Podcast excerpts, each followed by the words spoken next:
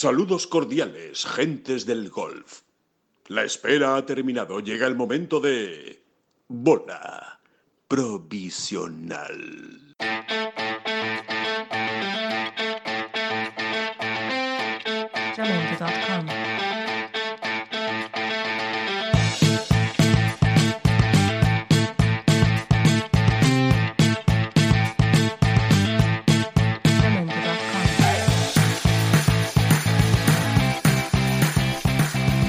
Hola, ¿qué tal? Muy buenas a todos y bienvenidos a una nueva bola provisional. Esta ya casi se podría decir que es eh, la bola provisional de la normalidad, ¿no? O, podríamos decir que estamos ya en la última fase, en la fase de regreso. Ya se lo contábamos en el último eh, podcast, el de la semana pasada, en el que ya les decíamos que a partir de esta semana van a ser dos bolas provisionales semanales. Uno los lunes para hacer balance de la, de la jornada y otro los jueves para hablar de lo que nos, eh, se nos viene por delante. Aún así, hay muchas cosas que contar, muchas novedades, noticias que vamos a contar a lo largo de los próximos eh, minutos y que, eh, como siempre, pues lo haremos de la mano del querido David Durán, que ya está aquí con nosotros. Muy buenas, David, ¿qué tal?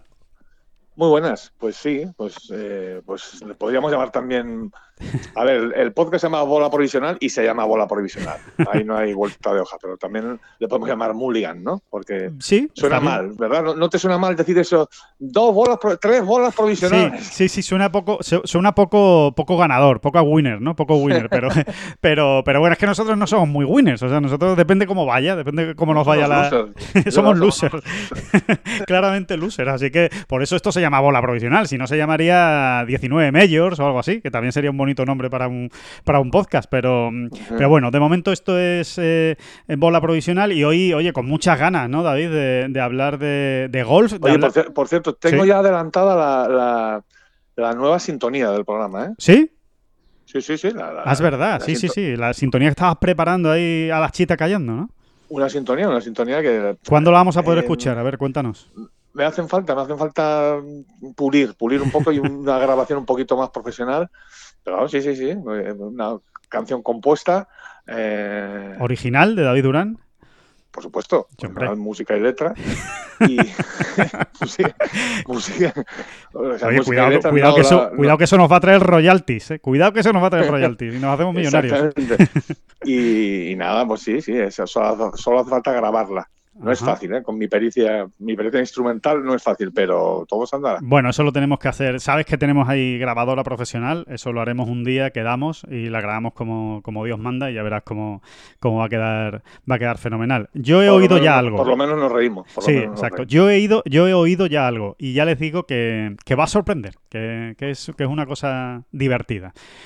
Em, te decía, David, que, que- que ha vuelto el golf, que ha vuelto la competición y que qué bien, ¿no? Que podamos hablar de lo que hemos visto por televisión, de los golpes que han contado, eh, no No hablar de- podemos, no podemos seguir hablando un ratillo más de mi sintonía, entonces. Sí, sí, sí, sí. ¿Va a ser más bien rockera o, o costumbrista?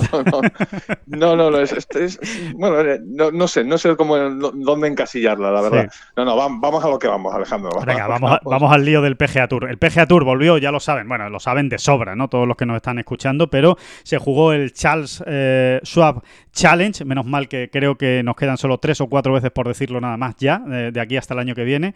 Eh, torneo que se jugó en Colonial Country Club. Al final, bueno, pues hay muchos, muchas vertientes que hay que analizar. La primera vamos a ir con, con lo puro y duro, lo que más nos gusta, que es la competición, con, con los resultados. ¿no? El ganador, como también seguramente muchos saben ya, eh, fue Daniel Berger, eh, triunfó en el playoff, eh, en el desempate, eh, en el primer hoyo. Eh, con Colin Morikawa, hizo par, Colin Morikawa hizo bogey con un pat muy corto que falló y le acabó dando la victoria a Daniel Berger. Un torneo muy emocionante, un torneo que hasta eh, el último hoyo, hasta el hoyo 18, hasta seis jugadores tuvieron opciones de ganar o de meterse en el desempate. Eso no es nada habitual en un torneo del, del PGA Tour que nos quedó quizá la... mm, Bueno, luego lo analizaremos, ¿no? Luego analizaremos los españoles, pero lo primero vamos con el desenlace del torneo. Yo creo que desde el punto de vista de la competición, David, a pesar de la frialdad de que no había público, eh, más emoción casi que no se puede pedir, ¿no? En, en un desenlace de un torneo.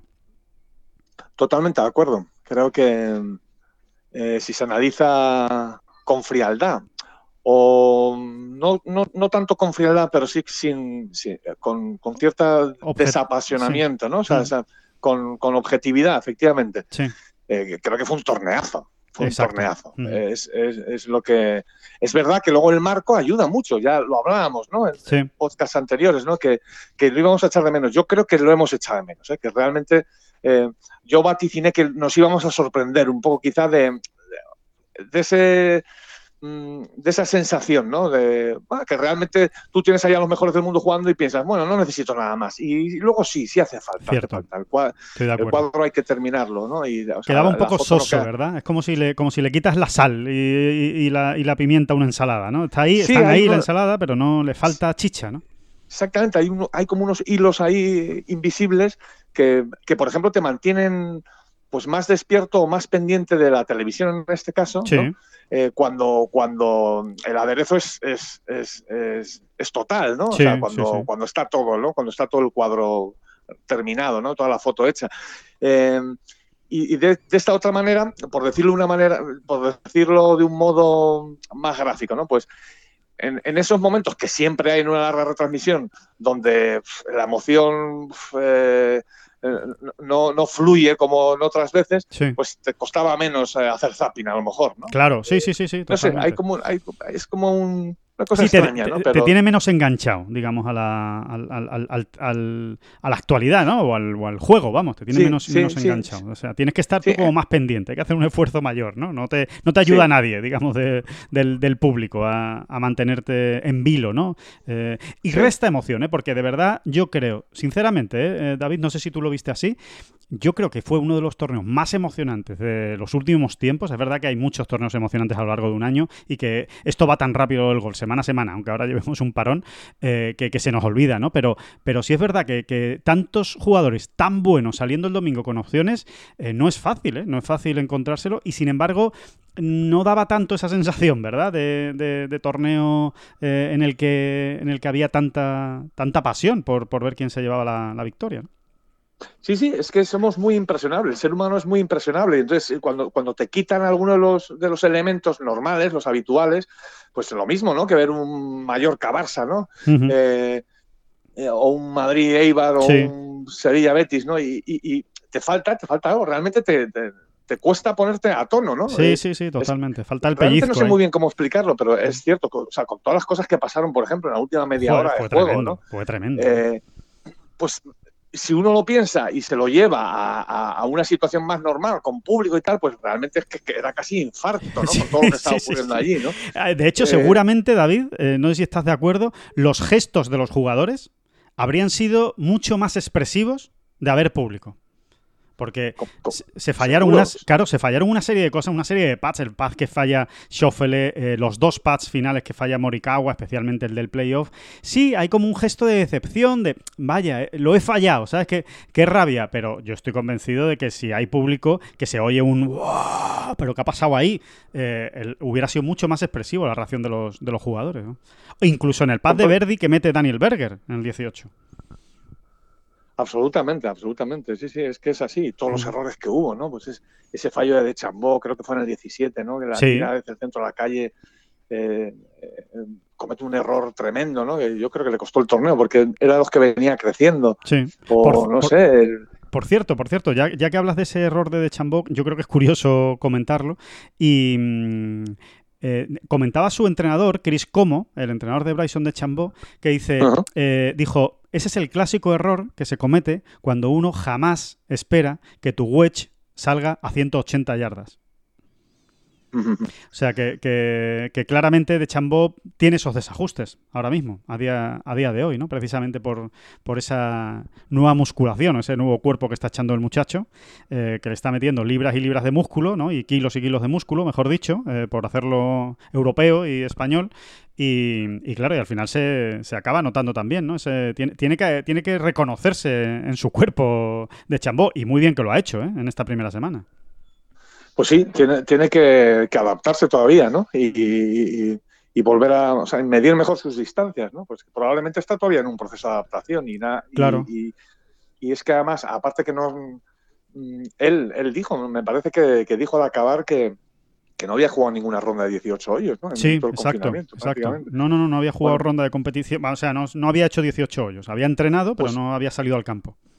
pues peor me lo pones, ¿no? Porque luego donde realmente hay que testar las cosas es en el campo, ¿no? Y ya no te digo nada la diferencia que hay entre entrenar tú solito y, y luego competir, ¿no? Donde ya empieza a fluir eh, la adrenalina, por ejemplo, o las pulsaciones se pueden disparar y demás, ¿no? Eh, bueno, Totalmente. pues tiene que ajustar. De todas maneras, yo diría que, que la puesta en escena del nuevo de Chambó Uf, o de la versión 2.0 o 3.0 porque ya este hombre eh, cambia versión cada mes y medio sí, más sí, o menos. Es, peor, es peor que Microsoft, sí, sí, sí, totalmente.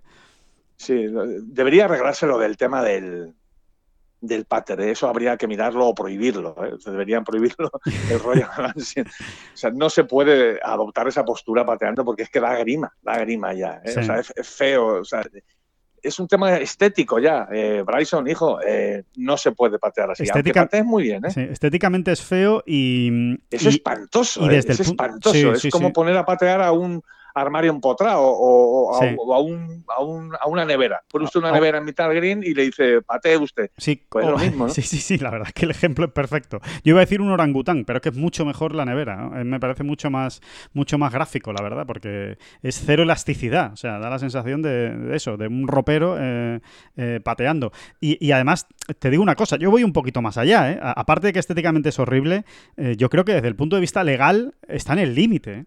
Porque es que eh, ese, ese, ese pater está muy, muy afianzado a ese brazo. Entonces, si no se puede Mm. anclar el, el pater al cuerpo como se hacía antiguamente, porque lo prohibieron, anclar al, al ombligo, ¿no? Como hacían antes, al abdomen. Sí. eh, joder, lo de anclar al brazo está muy cercano a eso, ¿eh? Muy cercano. O sea, no me extrañaría que llegue un momento en que lo, en que lo acaben también prohibiendo. ¿eh? Puede ser, pero ahora mismo la, la norma eh, lo deja claro. Sí, él sí. puede hacer eso. A mí, a mí, fíjate, lo que pasa es que es un tema, ma- eh, es un tema más delicado. ¿eh? Eh, y, y tengo la conciencia y la constancia de que tú y yo concretamente lo hemos hablado con algunos profesionales españoles concretamente, ¿no? Eh, el, de- el tema este de, de los que siguen usando el pat largo, que evidentemente ya no lo anclan al pecho, ¿no? O a- Sí, o a la- no o lo al- anclan al cuerpo, pero es que hay veces que les ves puestos y dices, ¿está tocando o no está tocando? Sí, lo de Eh, Adam Scott, ¿no? Que lo hemos hablado varias veces. ¿Está tocando con la barbilla o no lo está tocando con la barbilla? Sí, sí. Es... Sí, la barbilla y el, el polo se le echa así, se, tal, no sabes Sí. si está apoyando o no, entiendes. O sea, yo creo que ahí hay que darle siempre, pues, el, no sé, ¿no? El, el- el beneficio de la duda, por supuesto, ¿no? Sí. Pero es que está rozando mucho y, y- y- y luego no sé, no sé, no es lo mismo en un hoyo que en otro, ¿eh? O sea, Exacto. no sé, es, es, es complicado y eh, algunos jugadores a, a- a este comentario, pues a mí, por ejemplo, me han dado la razón. Dice, sí, sí, que no, que no les gusta nada. O sea, Claro. es, que, es que es estar ahí, eh, eso, buscando la laguna legal de alguna manera, ¿no? Eh, Exacto. Sí, sí, sí, sí. Sí, sí, totalmente, totalmente sí, de acuerdo. insisto, eh, no estoy acusando a, a No, nadie no, de no, nada, claro pero- que no. Si las pero- reglas están ahí y ellos las están cumpliendo, y perfecto. Eh, lo que pasa que, bueno, las reglas también tienen, tienen grises, no todo es blanco o negro, ¿no? Y tienen interpretaciones y tienen, eh, y tienen un amplio abanico para manejarlas, las propias reglas. Y yo creo que en este caso, desde mi punto de vista, No, y que visualmente, no, o sea, voy a ser muy claro, que visualmente a veces no da la sensación de que no estén apoyando o no está muy claro. Entonces, sí, sí. eh, vamos a ser más, más estrictos. O sea, si no se puede apoyar, déjeme usted muy claro, pero muy, muy claro cada vez que coja el pater que no lo está apoyando. Claro. Yo sé que no lo está apoyando, porque yo le voy a creer a usted, pero eh, pues como, como dice el dicho, ¿no? que no, no solo hay que serlo, sino parecerlo. Sí, sí, sí. Entonces, usted, eh, usted me lo dice y yo le creo. Usted no está apoyando el palo en ningún lado, no lo está anclando al cuerpo. Pero además tiene que parecerlo. Y hay veces que no, que no, no, no, no lo tienes claro, porque cualquiera nos hemos fijado mucho cuando ves a un jugador con ese tipo de pattern y, y verdaderamente hay veces que estás ahí en la frontera, ¿no? Y, y no, no debería ser así. Eh, yo quiero tener más claro que usted no está apoyando el palo, punto. No, Exacto, exacto. yo lo que digo es eso. Sí, sí, sí.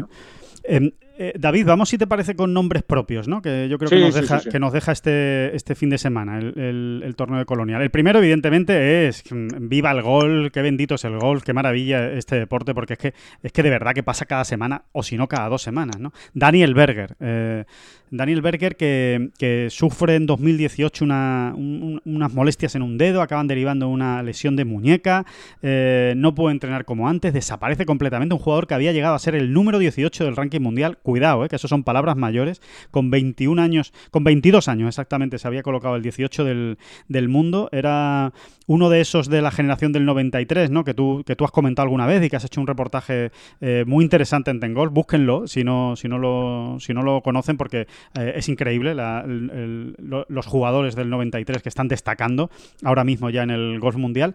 Bueno, pues este era uno de los, de los más destacados. Tiene esta lesión, empieza a desaparecer, no juega torneos, cuando juega no juega bien, eh, no se acerca ni mucho menos a las victorias. Bueno, parece que un poquito antes de- del parón por el coronavirus encuentra algo, hace tres top ten seguidos, tres meses sin jugar, vuelve y gana un torneo. Pasa eh, de estar el 107 del mundo, que es como empezó en el Charles Schwab, ahora eh, estar en el puesto 31 del ranking mundial. Es, es absolutamente asombroso ¿eh? las historias que, que- que deja, que deja este deporte, porque yo creo, al menos a mí me lo parece, que, que Daniel Berger es uno de los que ha vuelto para quedarse, salvo que le surja algún problema físico. O sea, es un jugador espectacular. ¿no? Sí, sí, lo es, efectivamente. No, no es que tenga el swing más bonito del mundo tampoco. sí, cierto. Pero no, no me voy a meter, no me voy a meter yo ahí en, en ese, en ese no charco, enamora, no enamora. Es verdad que no enamora su juego. Pero bueno, también, también se puede decir, se puede ver del otro lado, ¿no? Es, es muy personal. Al final ves a, a Daniel Berga a 200 metros y sabes que es él, ¿no? Sí, si ves sí, sí, haciendo el swing. realmente. totalmente. Y que viene para quedarse, pues estoy seguro que viene para quedarse. Eh, que, que fue casi inesperado, completamente inesperado, con toda la gente que había ahí, ¿no? Es más, eh, durante el mismo desarrollo ayer de la última jornada, a ver, había que contar con Berger, porque ahí estaban, ahí estaban sus verdis y sus guarismos. Estuvo todo el tiempo ahí arriba. ¿no? Pero no era el Eh, nombre que tienes siempre en la cabeza, ¿verdad? Cuando estás No, viendo no la tele. era, estás- no. es así. Es la o verdad. por lo menos yo lo reconozco así abiertamente, Y no lo también. esperaba, no lo esperaba. Eh, ni incluso cuando ya la cosa se iba poniendo más caliente Sí. y él seguía estando allí, Sí, sí, sí. mm, pensé yo que, que- que finalmente eh, se lo iba a llevar, ¿no? Sí. La verdad es que mm, Morikawa tiene una suerte espectacular en el 18 Correcto. y luego no la sabe aprovechar, pero verdaderamente los dos pads que falla, primero en el hoyo 72 y luego en el primero de desempate, realmente lo puso en bandeja, ¿no? Se Sí. tenía que haber llevado él el torneo. La una verdad- vez que tienes esa suerte, una vez Claro. que fallas la salida en el 18, De esa manera, sí. De esa manera y tienes Acaba en calle, es que es suerte, increíble, ¿no? ¿no? Es que acaba en calle, es increíble y, y no pierde apenas distancia, porque tú dices, no, vale, acaba en calle, pero se ha ido 40 metros para atrás. No, no, no. Es que encima avanzó, avanzó y, y- y fue a la calle, o sea, eh, dando en la copa del árbol, o sea, que podía haber pasado cualquier cosa, vamos, de- eh, con esa bola. La verdad es que tuvo mucha suerte. A ver, la realidad es que analizando el torneo y analizando la- la- las últimas, eh, la, eh, la última hora, digamos, de competición, ¿no? Que al final es donde se acaba decidiendo todo, obviamente da la sensación al principio que se lo va a llevar de chambó. Dice, bueno, este viene como un toro, eh, nunca mejor dicho, eh, está jugando muy bien, eh, está pateando muy bien y es de chambó. Dice, bueno, pues, pues vale, va, va a ser de chambó. Y después, una vez ya de chambó no es y acaba Berger con el Verdi en el 15, que es cuando elimina a todos los que habían acabado con 14, pues a Justin Rose, a de chambó y tal, claramente el torneo era de Schoffele y de Morikawa. Sea, era de ellos dos. O sea, dices, bueno, eh, tienen que hacer un Verdi más, uno de los dos, y, ya está. Y, tienen el, torneo ganado. Y estaban jugando muy bien. O sea, que, que- que parecía de ellos. Pero Schoffele hace algo absolutamente increíble en el, en el hoyo 17. A mí me parece casi más increíble lo de Schoffele que lo de Morikawa, después de, lo que había pasado en los greens antes, eh, de los dos pads que mete en el 15 y en el 16, que son salvajes, el de, el de par del, el de bogey del 15 y el de Verdi del 16. Ese pad que falla en el 17, que yo no sé si es falta de concentración o, qué es, pero es realmente raro. Y, Morikawa, el pad que tiene en el 18, que él dice que lo tira muy bien, que lo tira exactamente con- donde quería y como quería, pero que lo leyó mal, ¿no? que leyó mal la caída y de lo único que se arrepiente, lo ha, lo ha confesado después de sala de prensa, que yo creo que ahí quizá le puede un poco la inexperiencia, ahora nos, nos dirás tú, David, ¿qué te parece? Dice que lo único que se arrepiente es de no haberle pedido a su Caddy una segunda opinión. Eh, dice, es verdad que no le venía pidiendo muchas opiniones en el campo, pero ahí, que estás en el último pad, que es tan importante, que es para ganar, pues igual debía haberle consultado a él, a ver cómo lo veía. Bueno, no, eso eh, ahí yo creo que son. mm, Bueno, es, es un lamento más que otra cosa. ¿no? Fustigarse, Eh, ¿no? Sí, sí, sí. Sí, porque si no se lo vienes pidiendo, y sobre todo, sobre todo, más que si se lo vienes pidiendo o no se lo vienes pidiendo, si tú lo ves claro, es casi mejor no pedir una opinión porque, lo que te pueden entrar son dudas, ¿sabes? Es verdad. Eh, es que es- ese, ese tipo de situaciones hay muchas maneras de mirarlo y, y, y los propios profesionales, eh, iba a decir que se hacen un lío, no, no se hacen ningún lío, sino que un día toca una cosa y otro día toca otra. Sí, ¿no? Y- sí, sí, sí, sí. y, y hay veces que, que tienes el día un poco más tonto por lo que sea y tu Cádiz te mira más las caídas y otras veces no. Yo creo, sinceramente, que si tú lo ves muy claro, y él dijo que lo vio muy claro, no tienes que pedir otra opinión porque al final te, está- te pueden meter en la ecuación otras cosas que tú no tenías y, y- y- acabas bloqueando el, el- el- el- swing y haciéndolo mal, ¿no? O Sí. sea, al final puede ser hasta contraproducente. No, Sí. bueno, ocurrió así, ya está. Que eh, verdaderamente también es un pad que se puede fallar, ojo, eh, era un pad de, era muy corto, pero es mucho más fallable que el que falla en el de desempate, verdaderamente. eh, Sí, sí, sí, claro. ¿no? Es que el de desempate tiene poco más de medio metro, eh, no mucho más. Mm. Y, el, el de, y en el 18 tiene un metrito y medio. Es el 18, es su primer gran torneo. Recordemos que Morikawa ha ganado el Barracuda Championship, que es un torneo menor del PGA Tour, pero no se había visto en una de estas, ¿eh? de, de estar para ganar un torneo de tanta entidad. El otro que estuvo para ganar fue el 3M Open que acabó ganando Matthew Wolf, que también era un torneo relativamente menor en el, en el PGA Tour, con lo cual era la primera vez que se veía así, ¿no? Eh, Morikawa en una que por cierto a mí me encantó cómo, cómo jugó todo el todo el domingo, cómo se desenvolvió. Eh, es verdad que tiene un pelín de suerte o mucha suerte eh, tanto en el 18 como en el en el pad que mete en el hoyo 14, ¿no? Un pad de 15 metros eh, absolutamente increíble, ¿no? Después de, sí, del sí. bogey del 12. Pero, pero bueno, por otro lado, más allá de eso, eh, la verdad es que eh, se, se desenvolvió con, con mucha solvencia pa- para ser tan joven y, y, como quien dice, haber acabado el año pasado la universidad. Bueno, no, no siempre hay que ganar para, para poder confirmar que ha nacido una estrella, ¿no? Yo creo que la gran confirmación de Morikawa ha sido esta semana, Sí, aunque todavía ande chocando la cabeza contra las paredes, como quien dice, em, verdaderamente eh, no creo que a su edad eh, y, y como se le ve a ese chaval que es, ¿no? sí, le vaya a afectar demasiado y que, y, bueno, su gran golpe sobre la mesa, el gran golpe sobre la mesa que ha dado en su carrera de momento es este, y, y pese a haber no gan- y, y- y- quiero decir, sin haber sí, sí, ganado. es ¿no? más importante lo que ha hecho esta semana que ganar el Barracuda Championship. Totalmente de acuerdo contigo. Sí, sí, sí, bueno, y, bueno, lo que apunta es una consistencia Brutal. eh, absolutamente demencial para la edad que tiene y el tiempo que lleva, en fin, a mí me parece me parece terrible en el mejor de los sentidos. ¿eh? Sí, O sea, es, es, es, es bestial, es bestial, ¿no? Sí, es, lo que se Eh, suele decir un puro ball striker, ¿verdad, David? Parece que pone la bola donde, donde va queriendo. O sea, falla muy pocos golpes. Esa es la, esa es la verdad de este, de este jugador. Y tiene una actitud espectacular. A mí la verdad es que me recuerda mucho en el campo, no sé si estarás de acuerdo conmigo, al propio Schoffele. Creo que son dos jugadores muy parecidos. Son así como un poco fríos, son eh, muy, muy hacia adentro, ¿no? No, no son muy expresivos, eh, pero, pero tienen un swing que no, no es demasiado estridente en ninguno de los dos casos, muy sólidos, pegan muy buenos hierros. No sé, me, me- me parecen similares, incluso físicamente, ¿sabes? Son delgaditos, son pequeños, no son muy grandes. No sé. Sí, no sé, son jugadores que también se les ve trabajando muy bien en el campo, ¿no? Y ya no estoy hablando de la parte técnica, ¿no? Sino de, de cómo afrontan la competición, ¿no? Eh, supongo que tiene mucho que ver también con su forma de ser, efectivamente, ¿no? Pero no sé, se les ve muy bien, muy bien metidos, se les ve quejándose muy, muy, muy poquito en, en los malos momentos, como que saben resetear muy bien.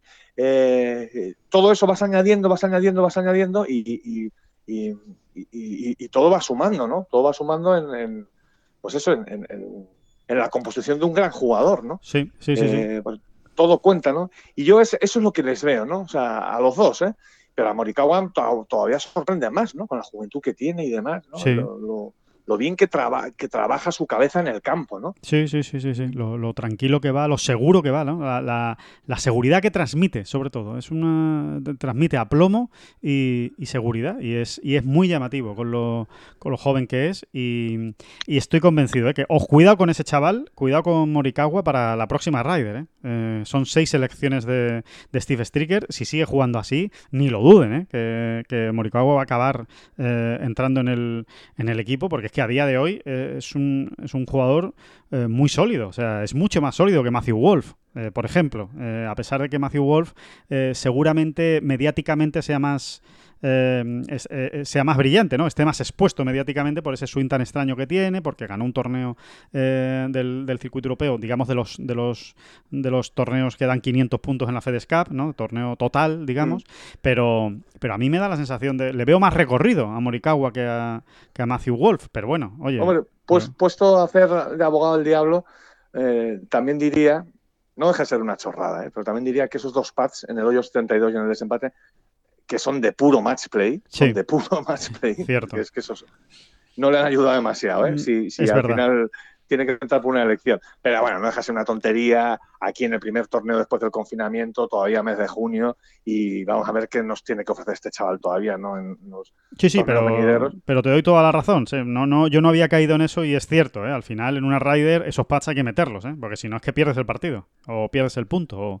Sí, empiezas a perder hoyos por chorradas así, ya puede ser muy consistente. Sí, sí, que, sí. Se, que, que se te va, se te va, se te va, ¿no? Con, con las dos fieras que normalmente tendrás enfrente, ¿no? Exacto. o, o la, o la fiera que tendrás el- si es el, si El son los individuales del domingo. Claro, Pero, claro, claro. pero es así. No, y es cierto, es que esos dos pads eran puro match play. Ahí no hay tu tía, vamos. Sí, sí, sí, sí. eh, Meto gano, mm, eh, no meto fallo. Eh, de- digo, me, voy, eh, me tengo que salir a playoff. O sea, es, es- era, Sí, sí, es así. Y, y- y luego pierdo, exactamente. Exactamente, exactamente. Sí, sí, sí, totalmente. Eh, dos nombres propios más, eh, David, y vamos con los españoles, que yo creo que también le interesará mucho a, a la gente, aunque por desgracia no hay demasiado que comentar. Hombre, algo sí, algo sí que hay que comentar, pero, pero no han ido demasiado bien las cosas. Solo un tercio de, de los nuestros consiguió pasar el corte, Rafa. Eh, pero yo creo que es interesante. Rory, ¿no? Rory, Rory, ¿no? Sí, Rory. Iba a comentar Rory, Brusco Epka y Dustin Johnson, que yo creo que son los tres grandes nombres de, de la semana que nos dejan más fríos, ¿no? Eh, cada uno por, por motivos diferentes, ¿no? Eh, Sí, bueno, ahí habría que añadir a John. eh, Sí, claro, Vamos a hablar ahora después de él, pero sí, por, por, por darle el cartel que tiene John, ¿no? Número dos del mundo. No, no, totalmente, Eh, si tienes razón. Lo que pasa es que como íbamos a hablar luego de John, Sí, pues sí, eso- sí, sí, sí, sí, sí. totalmente. Eh, Es así, es así. Rory, pues, eh, a ver, eh, por un lado sorprende y por otro lado no sorprende nada, que es lo increíble, ¿no? Sí, sí, es lo sí, sí. increíble, porque cualquiera que siga las retransmisiones, o sea, que sea un aficionado mm, eh, asiduo, ¿no? A, a- los torneos, a seguir los torneos y demás, pues, mm, eh, por un lado te sorprende que el número uno del mundo, pues, no dé la talla ya no solo el domingo, sino más bien todo el fin de semana, ¿no? Perdón, Sí, sí. pero sobre todo el domingo, claro. Eh, y por otro lado, no te, no te termina de sorprender muchísimo porque ya lo has visto. Es que, es, habitu- es- es- te diría que es habitual, vamos. Eh, no, no sé si llega a la categoría de habitual, pero, pero que no te sorprende. Es que eh, ya hemos visto a Rory en esta situación. A ver, de repente le dan como unos bajones de. Son como bajones de tensión, ¿verdad? O sea, Sí, es como, Sí, sí, sí, sí. es, una, es cosa muy curiosa. Es como. son como no sé, cortocircuitos de y confianza. es el número uno del mundo. Sí, sí, o, sea, o sea, no le hace falta para. o sea, todas esas oportunidades que deja escapar no le hacen falta para, para seguir siendo el número uno del mundo. ¿no? Es, Sí, sí, es- sí. Es tremenda ¿no? el- su poderío, por otro lado, claro, ¿no? Porque Va sobrado, va Eh, sobrado. O sea, recordemos que es el primer eh, torneo en el que acaba fuera del top 5 del año, 2020. Es verdad que ha habido un parón ¿eh? de tres meses, pero bueno, que, que desde enero a, a marzo se jugaron ¿eh? bastantes torneos. Es el primero, habían, eran siete top 5 seguidos, ¿no? Los que llevaba Rory, sí, creo bueno, pero, recordar. pero es que aparte desde que falló el corte, cómo lo falló, que fue Sí. una cosa extrañísima en el British Open, en su eh, Irlanda del Norte natal. Eh, ¿Te acuerdas aquel viernes Sí. de locura que protagonizó, ¿no? O sea, primero, primero se fundió el jueves, no se sabe muy bien qué pasó allí, empezó a liarse, a liarse, a liarse, y el, y el viernes entrega la mejor tarjeta y casi pasa el corte, un corte que tenía absolutamente imposible y se quedó a un golpe, ¿no? De pasarlo. Todavía pateó en el 18 para, para, para pasar el Fue, corte. fue ¿no? épico, sí, fue épico. Fue una vuelta épica. ¿no? Y, y desde entonces, que es a lo que iba, Sí, pues creo que este era su torneo número 15 y, y de esos 15 creo que son sumaban 11 top 5, ¿sabes? Es que de locos. eso es una, sí es una locura. Lo que ocurre es que en algunos de esos que ha quedado top 5 también le ocurrió, eh, le, Sí, pare- le sí, pasó sí, sí. algo parecido, pues que estaba ahí, salía en el partido estelar o a un golpe del líder Sí, sí, sí. y no, y no, y Lo que no, pasa y que es que en este, lo que pasa que en este torneo había mucha gente igualada. Entonces, una mala jornada del domingo, pues te manda mucho más atrás. Esa, eso puede ser la, la diferencia, en realidad. Sí, bueno, no, y que, y que ha sido una, una jornada Especialmente horrorosa, ¿no? Sí, sí, sí. También. Es que se hizo 41 por los primeros 9, ¿no? Sí, sí, sí, sí, sí, sí. Eh, Empezando por ese mal tiro en el 2, ¿no? Que yo creo en el Sí, no, segundo yo- yo tiro creo- del hoyo 1. Ujú. no es muy difícil hacerse la composición del lugar, ¿no? Yo creo que ese socket eh, desde el centro de la calle, cuando él está tirando, creo que tenía, creo recordar, 243 yardas a Green. Eh, que para él eso puede ser, no sé, un hierrito 5 a lo mejor, sí, ¿eh? O sea, sí, sí, sí. eh, sí, sí, sí, más o menos un hierro, sí. No, no, Sí, un hierro vamos, eh, cinco. No me voy a aventurar, Sí, ¿no? pero Porque puede depende- hay muchos factores, pero en un momento dado, pues un hierro 5 para él. Eh, ya digo, centro de la calle, eh, jugador que- pega como pega esos hierros, ¿no? Y, y- y- y pega la- la- el, el- el sartenazo que pegó, ¿no? Pues yo, yo creo que le dejó muy, Muy tocado. muy tocado, ¿eh? Muy tocado. Sí, sí, sí. Y- Yo creo que te metes ahí en una paranoia de técnica diciendo que qué ha pasado aquí y no sales y no sabes, ¿eh? Es verdad que luego hizo dos pares seguidos, relativamente sencillos, pero, pero la- el asunto estaba, la procesión, claramente la procesión, eh, perdón, iba, iba por dentro. Sí, ¿no? aparte que en este caso yo creo que Rory, que venía, que él sabía que tenía que apretar y tal, eh, él contaba, ¿no? Con lo- los hoyos 1 y 2 para sacar algo de, de esos dos hoyos. Y no solo no sacas nada, sino que te marchas con un más uno de parcial, ¿no? Entonces, eh, Mm. yo creo que él ya ahí psicológicamente, a mí me da que bajó los brazos, ¿eh? O sea, que dijo como, "Pff, es increíble, ¿no? Porque todavía quedan 16 hoyos por delante y, y no estaba tan lejos, pero, pero es la sensación que da por, por, la, por los nueve hoyos que hace, ¿no? Eh, porque es verdad que después en los nueve siguientes pues ya hace una cosa más normal, Eh, por lo menos se recupera, hace algún verdi, pero, pero es como, no sé, como si él mismo dijera, vaya, otro domingo que se me escapa, ¿sabes? Bueno, más seis, más seis por los primeros nueve, es que no hay mucho más que Sí, decir. ¿eh? sí, sí, Eh, exacto. Es una, es una, no sé, es, es, es esa humanidad de Rory McIlroy que también enamora, ¿no? Por decirlo de alguna, de alguna manera. Sí, ¿no? sí, sí, totalmente de acuerdo contigo. Sí, sí, le hace muy más terrenal que, Sí. que Tiger, por ejemplo, ¿no? Sí. Y bueno, no sé si es enamora, pero, pero bueno, pues tienes ese picante, Ese esa gracia, encanto, ¿no? Nunca sí. sabes Mm. qué va a pasar con, con Rory, ¿no? sí, sí, o sea, sí. tú.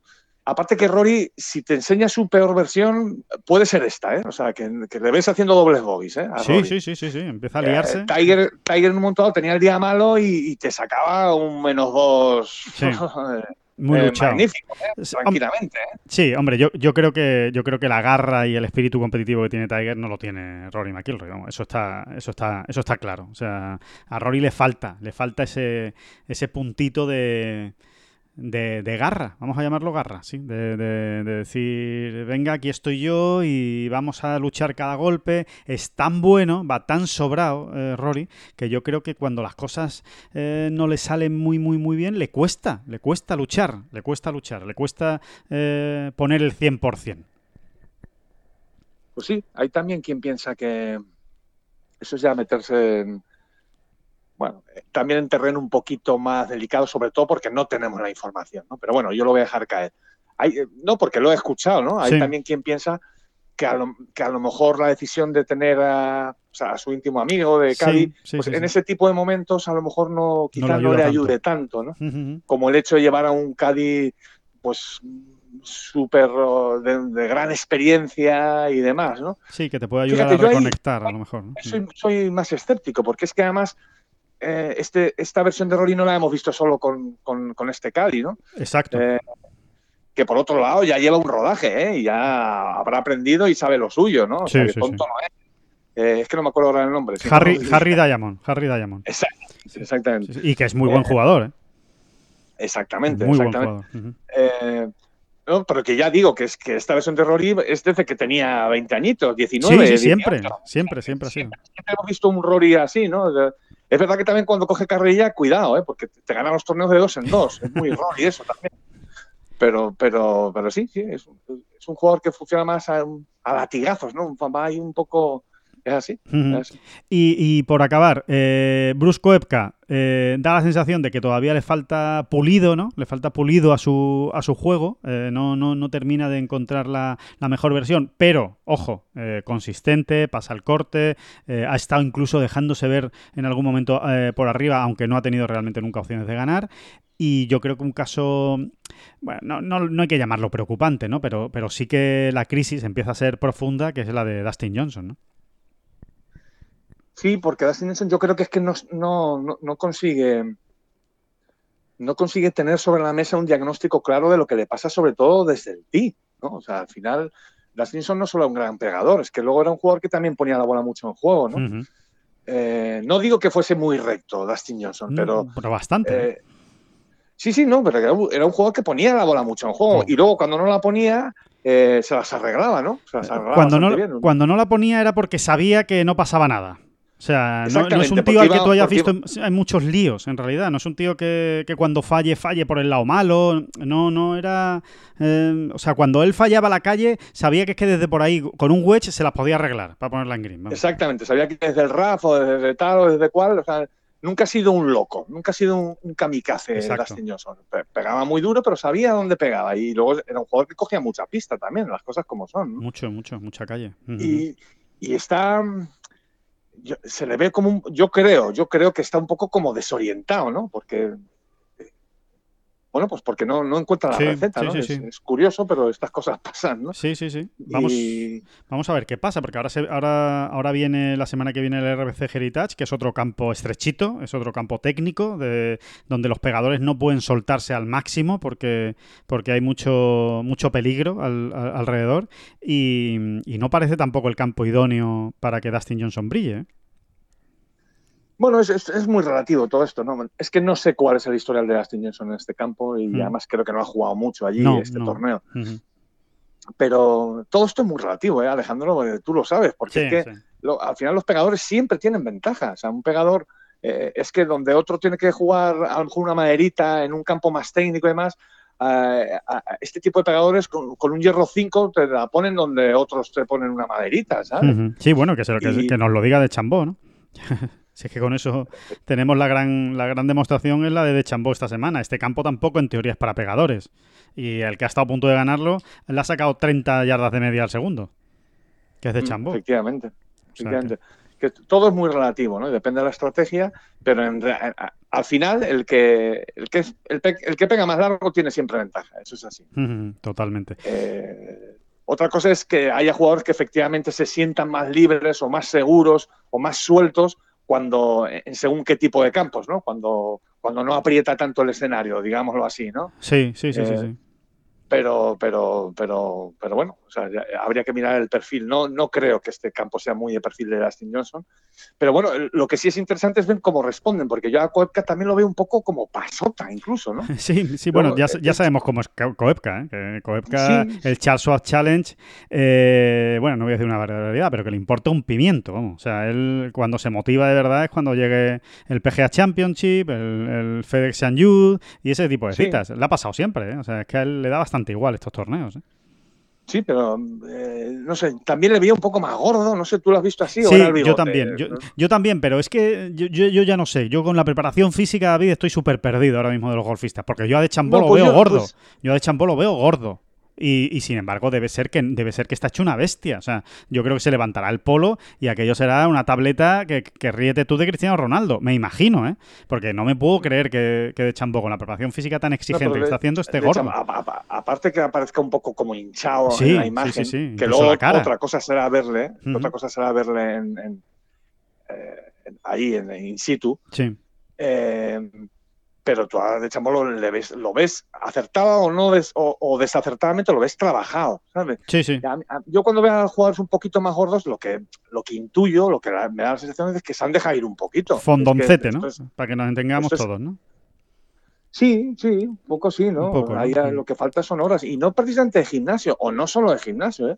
Sino de actividad, de Sí. entrenar, de echarle horas, de estar allí, que se queman muchísimas calorías ¿eh? en Sí. la calle de práctica. Sí, sí, sí, sí. Mucha, De sudar, vamos, de sudar. De sudar eh, la, la tinta o sudar la gota gorda, ¿no? Como, como suelen decir. Sí, a mí también me da la sensación ¿eh? de que está un poco pasadito eh, Koepka. Eh, pero bueno, eh, sinceramente, me parece que es un jugador que engaña tanto en las citas regulares que yo le quiero ver cuando llegue el, el PGA Sí, Championship. con, con Koepka es de esos jugadores que hay que poner siempre, hay que llevarlo siempre entre paréntesis, es verdad. es Sí, verdad. sí, sí, porque, le- porque es que le ha pasado siempre, es que le ha pasado siempre. Tú lo has visto en muchos torneos del PGA Tour que has dicho, bueno, ni aparece, o, queda, el, queda el 23, que es un puesto muy de Koepka en un torneo regular del, del PGA Tour, eh, ni se ha acercado un poco la cabeza y después llegan los grandes y está arriba y no, y no baja, y no baja de estar, de estar arriba. o sea Sí, que- y, y lo hemos visto ya en directo también en algunos torneos de la gira del desierto, por ejemplo, Ujú. y verdaderamente la sensación que desprende, o sea, la- el tufillo que va dejando cuando le sigues por el campo es de.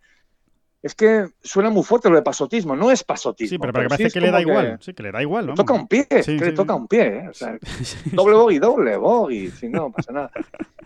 Sí, sí, sí, es verdad, es verdad, es verdad. A él le duelen lo- los torneos importantes. Esa es la realidad. Aparte que lo ha dicho, vamos, que tampoco estamos aquí nosotros descubriendo Sí. América. Es que él lo ha dicho, que él se motiva en, lo- en las grandes citas y que los torneos regulares para él no dejan de ser una- un entrenamiento, una preparación para llegar bien a los a las grandes citas. Así que, que ya veremos. Bueno, pasamos con los españoles, si te parece, David. Eh, bueno, John Ram eh, y Sergio García, yo creo que, es inevitable hablar bastante del, del pater, ¿no? Eh, en, ambos casos. Eh, de Sergio García, concretamente, de manera puntual, ¿no? Ese, hoyo ese hoyo 6 fatídico.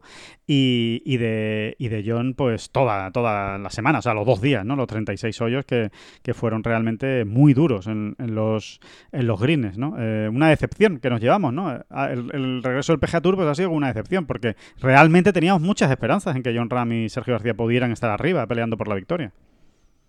Completamente, sí, sí. Esperanzas fundadas y no fundadas. ¿eh? O sea, por la poca o mucha información de la que disponíamos y, bueno, y, y- y por su trayectoria, ¿no? Que eso al final pues, eh, no deja de ser una esperanza bien fundada, ¿no? Eh, sí, sí, creo que no hay que darle. O sea, no deja de ser un accidente. Lo que pasa es que ha coincidido. Es, es difícil, ¿no? Que coincida en los dos a la vez, ¿no? Sí. Cuando son precisamente dos jugadores que si lo que hacen es pasar cortes como. No sé, como quien se come una bolsa de pipas, ¿no? Totalmente. Pero, pero bueno, mira, aquí al final hay una, gran, una grandísima verdad, eh, enfocada quizá más en este caso a John Ram, y es que eh, para ganar todos los torneos, y especialmente este, había que enchufar puritos de 5 y 6 metros por, eh, por un tubo, pero por un tubo. Sí, sí. Y no, es que está intentando mirarlo, cuántos los metros de pad que, que- que hizo Berger, por ejemplo, el domingo. ¿no? Sí. Pero da igual, no hace falta mirarlo. Todos, Lo hemos es visto. Que, es, que John, es que John Ram, el, el pad más largo de Verdi que ha metido esta semana ha sido de metro y medio, como quien dice. Sí, sí, ¿sabes? sí. No, y, y sin, y sin, como quien dice, ha sido el más largo que ha metido, o sea, el de, de metro y medio. O sea, es, es, un dato objetivo, vamos. A partir es, de ahí.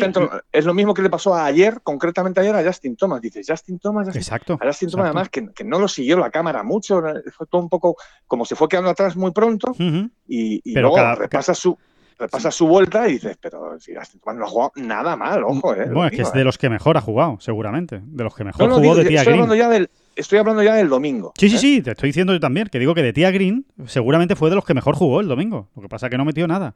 Justin Thomas. Nada, no metía nada. O sea, falló siete pads eh, de entre metro y medio y tres metros. Nada, olvídate, Ya no tienes está. nada que hacer. No, puedes nada, no tienes nada que hacer cuando Morikawa te mete ese patazo de 12 metros en no sé dónde Sí. y, y- y es- esto funciona así. El y bueno, mismo- y Berger, El mismo de Berger, sí, el mismo de Berger en el 18, ¿no? Es un, es un gran pad de, no sé qué, la verdad es que ahora mismo no sé la distancia que tenía, pero tenía cuatro metros y medio, tendría, más o menos. Sí, sí, y otros dos o tres que había metido antes Sí. de eso, entre 4 y 6 metros. Es que eh, así están las cosas, no, no, no- a veces tratamos de darle más vueltas de las que tienen Sí, los asuntos. Y, y esto es así, si tú el pad más largo de Verdi que metes es de metro y medio, pues has tenido muy mala semana. Y en cuanto a Sergio, yo creo que Sergio no pateó tan mal, pero me da la sensación, o, o- o- o- o me- mejor dicho, tengo la intuición de que él de nuevo volvió a tener la sensación de, de que el pad no le estaba ayudando a rematar la faena. sí, ¿no? de que jugó Porque- mejor de lo que le decía el resultado. Exactamente, exactamente. ¿no? Eh, es, un, es un pensamiento muy recurrente en Sergio que yo personalmente, muy personalmente, creo que debería luchar más contra él porque, eh, porque le hace más daño que otra cosa, pero que por otro lado pues tiene sus razones ¿no? de, de pensar así. Y, y- y es verdad que Sergio hay veces que falla en esos momentos muy oportunos, ¿no? O sea, o, o- o muy inoportunos en este caso, mejor dicho, ¿no? Eh, momentos llave de, de- de la vuelta y de la semana, eh, cuando viene lanzado, ¿no? Pues de repente te falla un pad muy corto para salvar un par, que siempre hay que salvarlo, ¿no? Para mantener las rachas. Sí, sí, Eh, esos momentos es verdad que críticos de las vueltas, sí, sí. Sí, eso- como esos momentos clave, ¿no? De la vuelta, ¿no? También le pasó a John, ¿no? También John hubo dos o tres momentos de- en- entre el jueves y el viernes Sí, que tuvo algún pad cortito para volverse a meter, de hecho, en, en- en- en la lucha, en la pelea, eh, para volver a mirar hacia arriba, en vez de, de ir pensando eh, de ir pensando en, qué- en qué demonios está pasando, que también falló, ¿no? Eh, eh, pads muy concretos, ¿no? Sí. Eh, que además John no suele fallar, esa es la verdad, ¿no? Porque es, es alguien con una determinación brutal en ese tipo de situaciones. sí, sí, bueno, oye, no ha salido. Rafa ha dejado el, el pabellón Sí, moderadamente bien, ¿no? sí, sí, lo ha dejado alto. Sí, sí, sí, sí. Un torneo completito, cuatro vueltas bajo par de Rafa, muy bien. Eh, muy Rafa, ¿no? Muy Rafa. Sí, sí, muy, muy, muy Rafa en el resultado, ¿no? Quizá no tanto en el, en el desarrollo, ¿no? De, de ese, Sí, es de verdad, ese- es verdad. de- de ese resultado, porque es cierto que no ha, no ha estado tan brillante como él acostumbra de Tía Green, ha, ha sufrido un poco, de hecho, sobre todo ayer desde el Tee, estuvo especialmente fallón, cosa que es muy rara en, en, en Rafa, pero sí estuvo un poquito mejor con los hierros, pero la verdad es que el juego corto, el despliegue de juego corto que ha hecho Rafa eh, ha sido espectacular y, y eso solo puede ser una buena noticia, porque lo otro lo tiene, o sea, lo otro no tiene que demostrar nada. O sea, Rafa tiene, tiene un juego largo de los mejores del mundo, con lo cual, eh, si, si consiguen el RC Heritage eh, encontrar eh, un poquito más de solidez y mantiene el juego corto de Texas, claro que esto es muy fácil decirlo, ¿no? Después no es tan sencillo que se produzca, pero, pero cuidado, cuidado con Rafa si, si mantiene este nivel de juego corto. ¿eh? No, yo creo que lo que quieres decir, Alejandro, es que la consistencia en el juego de Tía Green de Rafa es algo que siempre se espera. Y si, no será, si no ha sido esta semana y no es la siguiente, pues será la, la que viene, ¿no? Pero es verdad que es, no sé, es, es seña y identidad de Rafa Cabrera Bello. Sin embargo, oye, que, que- que añada que añada pues una- un virtuosismo ahí en el juego corto, como ha demostrado esta semana, pues eh, eh, pues lo que tú acabas de decir, ¿no? Es que es un- solo pues una gran noticia. Sí, sí. Es verdad que luego esto del golf, el puzzle, el rompecabezas, hay que armarlo eh, cada semana. Y, y la, la semana que te falla el juego largo, eh, luego te falla el juego corto, luego el pattern y luego, y luego te sale un grano en la mano. ¿sabes? Sí, sí, sí, las cosas no son. Sí, sí, es así. No, no, no, no, no es matemática. No es. Ah, como hoy he jugado bien en el juego corto, la semana que viene lo voy a hacer también muy bien en el juego corto. No, pues hay veces que no, que eso evidentemente no ocurre. Que ocurre a veces exactamente lo contrario. O sea que. Bueno, como, como ven, ya. ya Pero, le- pero- pero es verdad que ha tenido un perfil muy Jordan Speed esta semana Rafa, que, que no le pega nada, pero sí, Sí. sí, se ha manejado bien en, ahí en, en- en la cuerda floja, cuando ha tocado se ha manejado, bueno, también que hubo un día, ¿qué, día fue, no? Alejandro, el, el sábado o el viernes salvó, no sé si fueron sábado. siete de siete recuperaciones, ¿no? El sábado, el sábado. Bueno, no, el viernes, el viernes, que, que hizo, que hizo una vuelta sin bogies. El, el viernes que hizo una vuelta sin bogies, creo que fueron 7 de 7 recuperaciones, efectivamente. O sea que, nada, palabras mayores. O sea, ha estado por encima del 70% en el porcentaje de recuperaciones, que Bueno, es. hasta casi en el 80, de hecho. Exacto, casi en el 80, el 79, efectivamente. Y, y eso es una barbaridad. O sea, para que se hagan una idea, el líder eh, en esta estadística en el PGA Tour, evidentemente son muchos más torneos medidos, ¿no? Obviamente, no, no es lo mismo que un solo torneo. Sí, pero para hacerse una idea no está mal. ¿no? Sí, es, es eh, Rory McIlroy con un 70 pelado, 70% pelado. Y, y Rafa ha estado en el 79, ¿no? O sea que, que, que bueno, que es una, que es una gran noticia. O sea que, que está bien que sobre todo ha pateado muy bien y, y eso, y eso siempre es una es una buena constante vital para los, para los próximos torneos que, que le vayamos a ver. Así que, que nada, que, que ya ven que no mentíamos con lo de que teníamos ganas de hablar de golf y de hablar de la competición y de los torneos, que, que aquí llevamos hablando del Charles Schwab eh, pues más de 40 minutos y, y lo que nos echen. Oye, ¿eh? una, Porque- una- ¿se sí. puede contar una anécdota de, de Hilton Head? Sí, claro. Eh, no, como va a jugar Sergio la semana que viene aquí. eh, Sí, sí, sí, sí. La semana que viene, esta semana, vamos, Bueno, van- exactamente, esta semana. Bueno, por cierto, que van a jugar todos. ¿eh? Van a jugar Sergio, John Ram, eh, Rafa y, y los mismos prácticamente que en el Charles Schwab. Sí, sí, cuéntame todo. ¿eh? exacto. No, eh, es, un- es- es de esas anécdotas curiosas, ¿no? Eh, hace muchísimos años, el problema es que no te sé decir ahora mismo el año porque no me acuerdo, habría que mirarlo y demás. Eh, Sergio probó a, a jugar con el eh, con el grip eh, de dedos cruzados, ¿vale? Ajá. Allí, en Hilton Head. Un grip que lo ha adoptado en estos últimos años Sí. y que de hecho sigue usándolo. Ahora mismo, fíjate, no te sabría decir exactamente Nadie lo si sabe, nadie lo sabe. Si lo sigue si usando. si lo sigue poniendo o no. Pero bueno, Sergio siempre ha sido de montar los dedos, ¿eh? El, el meñique me refiero, ¿no? O sea, el, Sí. el- en, el grip, ¿no? En el agarre, sí, del agarras- palo. en el agarre del palo. Y, y me hizo gracia, ¿no? Una, una anécdota que me contó que, que la primera vez que lo probó en serio fue allí en Hilton Head y el primer día pues creo que se hizo un, un 64, 65, una auténtica burrada. Me dice, bueno, esto es el chollo, ya está, ya está, voy a ganar 20 grandes con el- con el- con el, Con el, los dedos cruzados. y al día siguiente, me lo contaba entre risas, ¿no? Sí. Y al día siguiente, una bola para cada lado. Una bola para cada lado. Fíjate lo que es este deporte, ¿no? Y ya se hizo un lío, ya no sabía qué, cómo poner el dedo, ya imagínate cómo fue esa vuelta de infernal, ¿no? Y pues no sé si hizo 80 y falló el corte. Creo que, sí, creo sí, que- es cierto, es cierto. Sí, sí, sí, así fue, así fue. Creo que se hizo, si no hizo 80, se acercó a los, a los 80 y falló el corte. Sí, sí, sí, sí. sí, me eh, acuerdo, es una anécdota muy. No, no, muy- pero es, es curioso, es curioso porque además fue. Aquello fue el inicio de una resurrección de Sergio, ¿eh? ese cambio de grip, o sea que no es ninguna. No es ninguna Sí, no, tú dices tontería. el que, el, el- el que ha hecho ahora, más recientemente. Sí, el año sí, pasado. ¿no? O, bueno, fue hace dos años ya, yo creo, cuando, cuando hizo ese cambio de, de grip. Bueno, ¿no? la última vez que ganó en Valderrama es- Exactamente. Es, cuando sacamos nosotros esta historia y tal, años. que nos, que, que nos la estuve contando. En Fue hace dos 2018. años ya. Yo creo que en 2018, sí, sí, en 2018 que Ah, acabó bueno, el lunes. Exactamente, hace, hace año y medio más o menos, sí, más año y medio largo, largo. Sí, sí, sí, sí. Acabó el lunes el- en Valderrama y ahí fue cuando nos contó que, que había cambiado el, el grip, exacto. Y ahora, claro, como Sergio es como es, nadie sabe eh, realmente si, si- con cuál es el grip que utiliza. A mí, hablando de anécdotas, por cierto, ya, ya, ya que estamos de anécdotas, la voy, a, la voy a contar también, porque es que Hilton Head lo asocio directamente, yo digo, Hilton Head, oye, el torneo de Hilton Head, y yo lo asocio directamente a José María Olazábal. Y, y el pobre José María Olazábal... Por los batidos, ¿no? no, no, no, no. José Manuel Olazábal me va a matar el hombre, pero por- porque el recuerdo que tengo es absolutamente ridículo y, a- y- y casi podríamos decir que amarillo, pero es que no lo puedo evitar. Le veo la, la foto de cuando lo paró la, la policía por exceso de velocidad y, y subieron su foto de, de que le habían de que le habían tomado los datos y tal y cual y que en una en una comisaría de policía de Hilton Head le habían subido la foto y es que siempre me, me acuerdo de lo mismo. Él se fue en coche de Augusta a Hilton Head, eh, le pagaron por exceso de velocidad, que tampoco es que fuera eh, como un loco, pero como allí te fichan por cualquier cosa, pues le, le ficharon y como las fichas policiales son públicas en Estados Unidos, pues recuerdo que la foto de Olazábal eh, en la ficha sí, la. Sí, que dio la vuelta al mundo. Y, y siempre que, que me acuerdo de Hilton Head, me acuerdo, me acuerdo de eso. Mira que me podía No acordar. sé si era en ese campo y en ese club donde él hablaba también siempre de unos batidos. No, no, no me hagas ¿Ah, sí? mucho caso porque igual me estoy equivocando. De unos batidos increíbles que daban en la casa club y que él siempre se, se- que tenía que cuidarlo, de hecho, porque pero no estoy muy seguro si era Bueno, esa, anécdota es muchísimo mejor. Sí, sí, Sí, sí, sí, no, que dice que, eh, que- que- había que poner un freno ahí porque es que eran tan buenos los Adictivos, batidos. adictivos.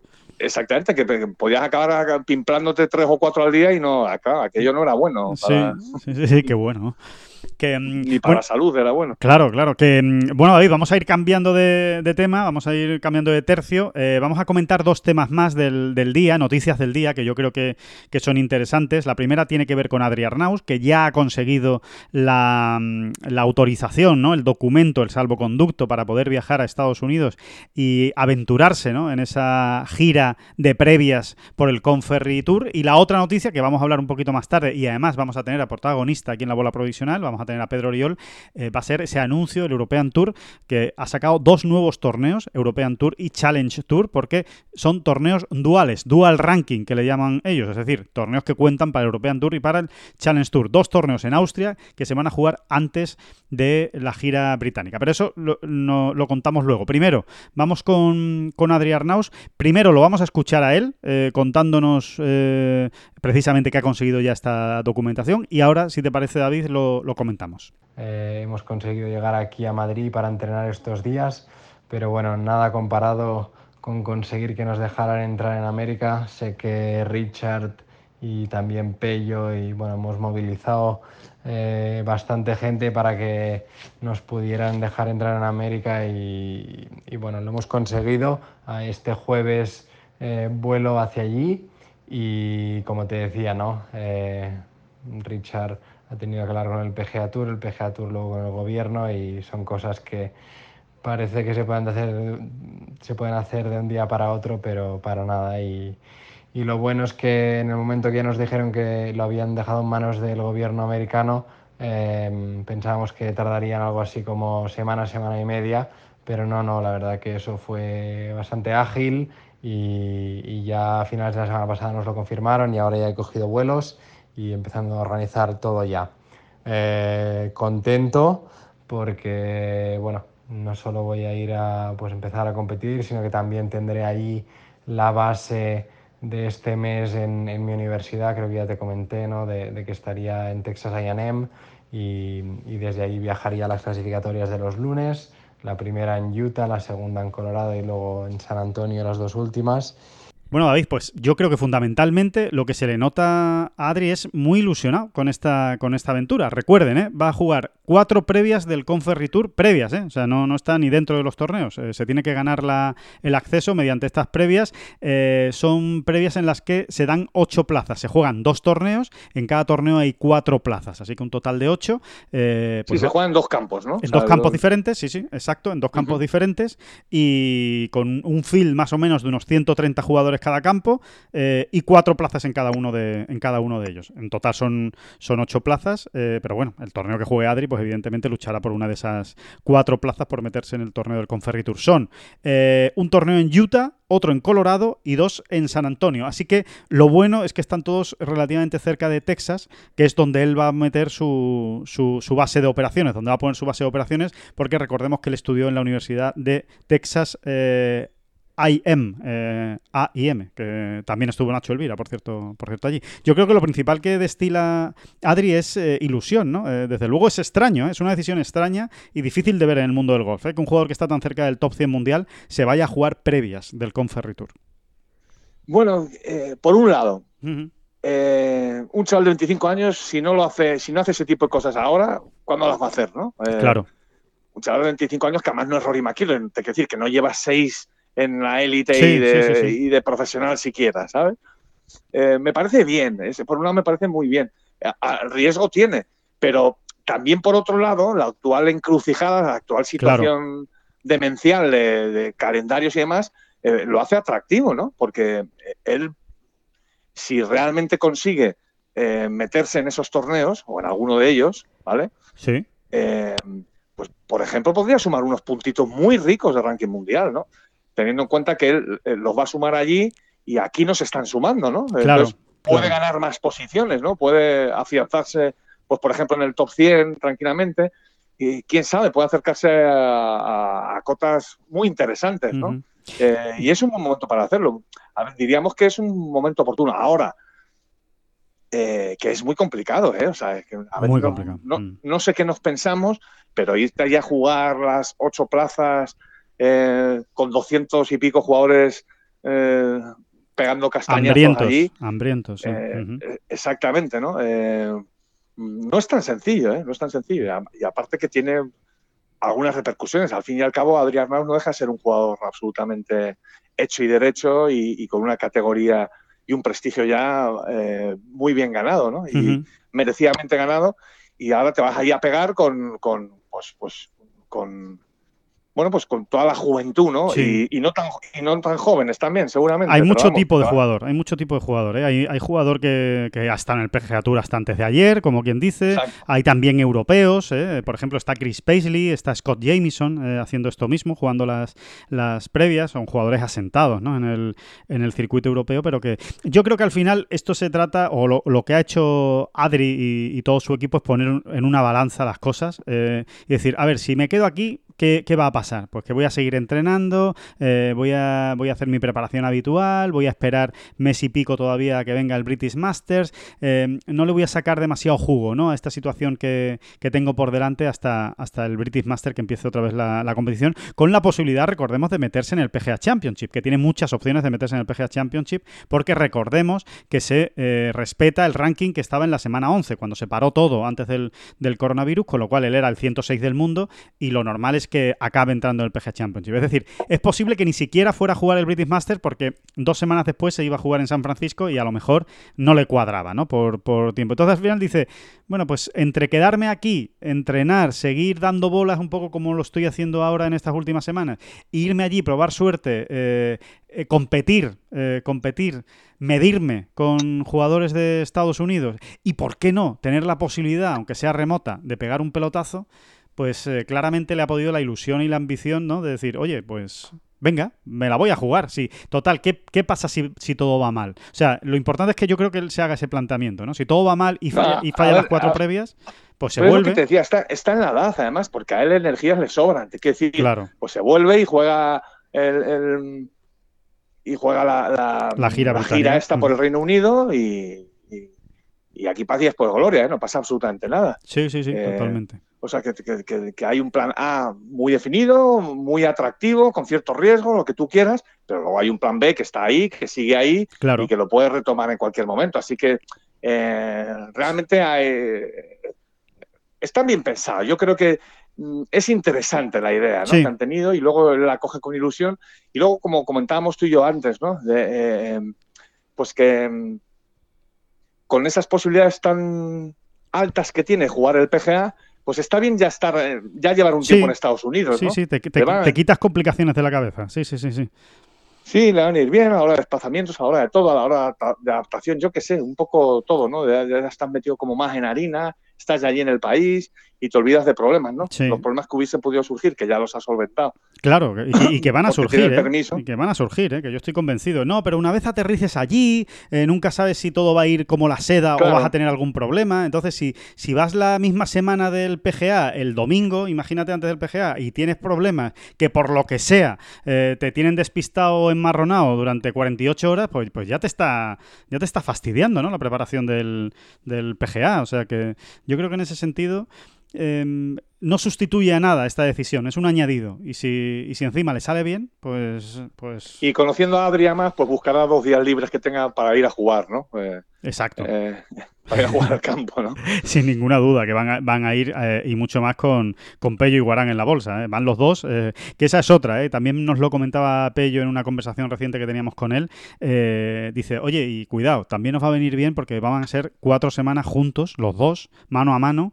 Nos va a servir para estrechar más lazos, ¿eh? para conocernos un poco mejor. Nos conocemos muy bien, hemos trabajado, llevamos ya trabajando pues prácticamente toda esta temporada. Pero bueno, con, entre el coronavirus, el parón y tal, tampoco es que lleven tanto tiempo. Y oye, estas cosas estrechan, ¿eh? Al final es una aventura en tu mismo coche, eh, compartiendo todo, eh, cenando, comiendo, entrenando, jugando las previas y, seguro que, va a ayudar en la, en la relación. Bueno, o ayuda o salta por los aires, ¿no? Pero confiemos en que sea que, que ayude para que para que todavía sea más, más estén más unidos, ¿no? Y, y se conozcan todavía mejor. O sea que, que bueno, vamos a ver, vamos a ver cómo, cómo le va, lo iremos contando, ¿eh? Eh, recuerden, él viaja el jueves, el sábado ya se va, el, jueves eh, viaja a Madrid-Dallas, el sábado ya estará en Utah, donde el lunes jugará esa primera previa y después cuatro, cuatro seguidas. Así que se lo iremos contando en Tengol, por supuesto. Estaremos muy pendientes de lo que haga Adri, Adri Arnaus. Y vamos a terminar hablando de circuito europeo, con una decisión que para mí, de verdad, eh, ha sido muy sorprendente. No, no, no me la esperaba. Primero porque realmente en esto sí, el European Tour y, el Challenge Tour eh, lo han llevado bastante en secreto y, y no, se ha, no se ha sabido hasta hoy que lo han hecho oficial. Dos torneos nuevos en Austria se van a jugar eh, las dos semanas antes del British Masters. Uno que se llama The Austrian Open, eh, que, se, que se juega en el Diamond Country Club, un campo mítico, donde por ejemplo ha ganado José Manuel Lara o eh, Rafa Cabrera Bello, entre, entre otros. Y la semana siguiente el Euram Bank Open, que, que, también se juega en Austria. Son dos semanas seguidas allí, un acuerdo con la Federación Austriaca, dos bolsas de premios de 500.000 euros cada una. Eh, hay que recordar que antes había un torneo en, en, el calendario, David, en el European Tour, que era en Austria y que era de un millón de euros. Con lo cual, yo lo que creo que han hecho es, bueno, lo dividimos en dos, hacemos no lo dudes, no lo dudes. dos torneos, porque con esto del coronavirus no hay que, no hay que viajar. Y, a ver, no solo eso. Ya se habló, se habló en su día, ¿eh? hace meses, uh -huh. ya en pleno confinamiento, ya se habló en su día de la posibilidad de que el European Tour hiciese una doble parada en Austria. Claro. Eh, lo es que eso quedó en el olvido. Sí. Eh, de hecho, yo creo que sí, bueno, que quedó enterrado ahí esa idea. Y ahora, pum, por eso te ha sorprendido tanto, ¿no? O sí. nos ha sorprendido a todos tanto. No, y porque como anunciaron a bombo y platillo que el reinicio era la gira británica, bueno, pues ahora no, ahora resulta que el reinicio es Austria, no, no es la, la gira británica, porque recordemos que son torneos duales, ¿eh? o sea que valen para los dos circuitos, para el European Tour y para, y para el Challenge Tour. A ver, yo creo que esto hay que mirarlo un poco, primero, mmm, desde el lado del Challenge Tour y de los jugadores con tarjeta del Challenge Tour, que les viene fenomenal, ¿no? Eh, estos torneos que van a ser, pues, su pistoletazo de salida, como quien dice, uh -huh. y, y, con torneos muy bien pagados, con una gran bolsa de premios para lo que es el Challenge Tour.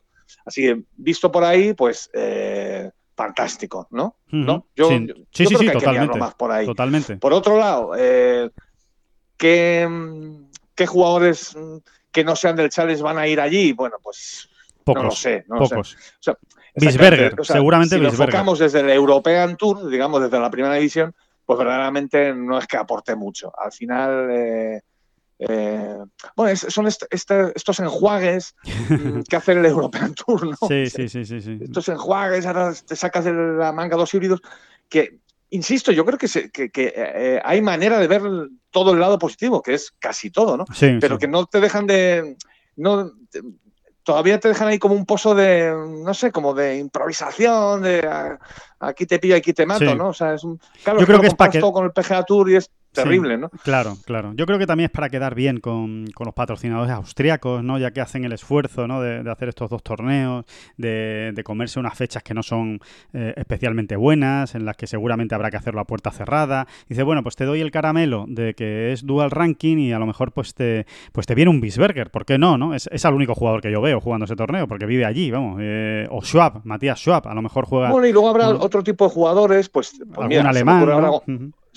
No, se me ocurre ahora otro tipo de jugadores con nombre que, que, bueno, que, no dejan de darle peso al torneo y que ahora mismo están en tierra un poco en aire, pues tipo Gonzalo Fernández Castaño, por ejemplo, Sí, que no sí, tiene sí. una categoría completa en el European Tour y que a lo mejor se podría plantear el ir a jugar aquí, porque aquí sí que iba a entrar, ¿no? Con la categoría que él tiene, ¿no? Sí, sí, sí. Bueno, pues eh, no se me ocurren ahora mismo otros casos, pero los habrá, Sí, ¿eh? los habrá seguro, ¿no? Seguro, seguro. jugadores pues con, con experiencia, con triunfos y con trayectoria en el golf europeo y en el circuito europeo más concretamente, que bueno, pues que, que le pueden dar salsa ¿no? y pimienta a, a este tipo de torneos. A ver, yo creo que mm, no hay que ser malos. Eh, yo creo que todo lo que sea No, hombre, un torneo nuevo que está ahí, que se mete, que ocupa fechas en el calendario, eh, no hay que mirarlo, hay que mirarlo con buenos ojos siempre, ¿no? Sí, sí, totalmente. Bueno, vamos a ver cómo lo miran los jugadores españoles. ¿eh? Ya nos está escuchando Pedro Oriol, que ya lo avanzábamos, eh, nuestro protagonista de hoy, para que nos cuente, bueno, qué piensa él de, esto, de esta doble cita austríaca. Recuerden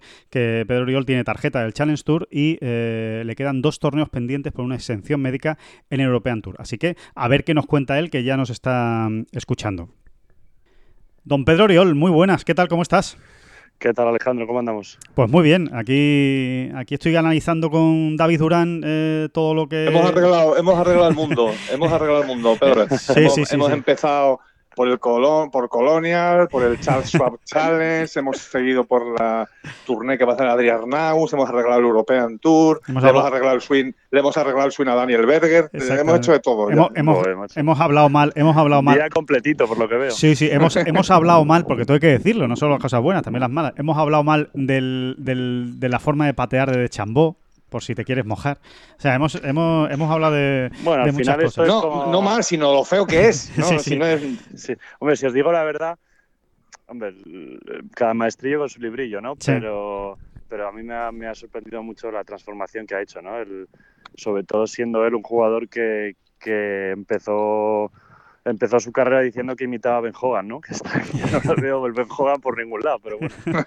Pero, Sí, sí, pero sí. bueno, oye, si a él le funciona, yo, yo la verdad es que veo complicado que un tío que hace eh, el swing tan rápido eh, pues pueda jugar regularmente bien al golf, ¿no? Lo, lo veo, es que se le ve además que, que va a, a saco Sí, sí, cada swing que hace. Sí, sí, sí. Y no sé, pero oye, la verdad es que vi los drives que ha pegado y, y- y no sé cuántas calles habrá cogido, no he visto ese dato, pero Muchas, muchas. pero, pero sea, por eso, por eso. Y además Colonia, que es un campo estrechísimo. Yo lo jugué eh, cuando estudiaba en la Universidad de Arizona y, y me pareció un campo que, que- que era para el típico jugador que va rectito y, y, vamos, que primaba al jugador que, que le pega bien a la pelota Claro. y va recto. Oye, Pedro, antes de meternos en harina en harinas austríacas, eh, con este anuncio que hemos comentado del, del European Tour y que ahora no los valorarás, danos un poco de envidia, ¿no? O sea, estás aquí haciendo un podcast, tío, eh, jugando al golf, tío. Di que sí, coño, como tiene que ser. Sí, sí. Estoy aquí en el hoyo uno con, con dos amigos, o sea, con dos hijos de un amigo mío, uno es mi hijado, tienen 8 y 7 años. Sí. Y, y aquí estamos, a, a ver si les ayudamos un poquito a, a que, a que se diviertan y, y bajen el handicap. Claro. Pero partida, ¿no? ¿Tienen- Partida. ¿Tienen jugando- buenas maneras o no? ¿Tienen buenas Sí, maneras? Sí, sí, además unos locos. De repente me ven un swing y dicen, has, has terminado como, como Dustin Johnson. Estos son, son los estudiosos del tema. Qué bueno, qué bueno, qué bueno. Que, mm, eh, bueno, Pedro, pues cuéntanos, ¿qué, qué te parecen estos dos torneos? Yo creo, estábamos hablando, ¿no, David y yo, que más allá de, bueno, de que sean dos torneos de medio millón y que, y que valgan para el European Tour y tal, al fin y al cabo, buena noticia es, ¿no? De que haya dos torneos más del, del Challenge y que empiece sobre todo esto a rodar. ¿no?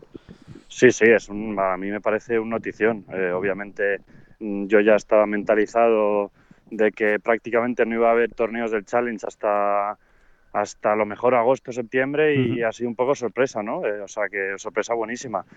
Y además son dos torneos que, que, que están bien dotados para el Challenge. Nosotros estamos acostumbrados a jugar por 200, 250 mil, Claro. 120, 150 mil, o sea que me parece una noticia, me parece una noticia buenísima. Te vamos O sea, a ver allí, ¿no? En Austria, ¿no? Casi, casi Sí, seguro, sí, ¿no?